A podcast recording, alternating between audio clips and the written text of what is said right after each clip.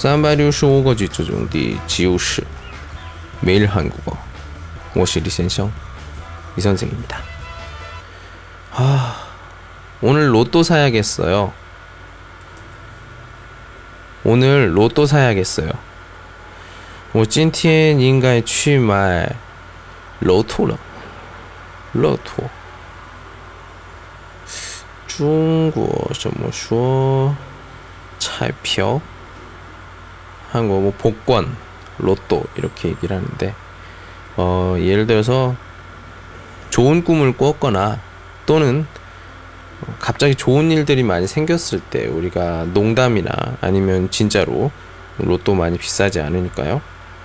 이렇게 사는 사람들이 있어요.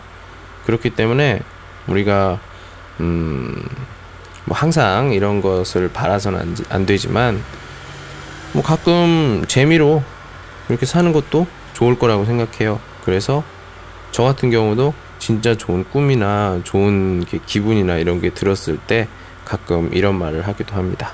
따라하세요. 오늘 로또 사야겠어요. 오늘 로또 사야겠어요. 오늘은 여기까지. 안녕.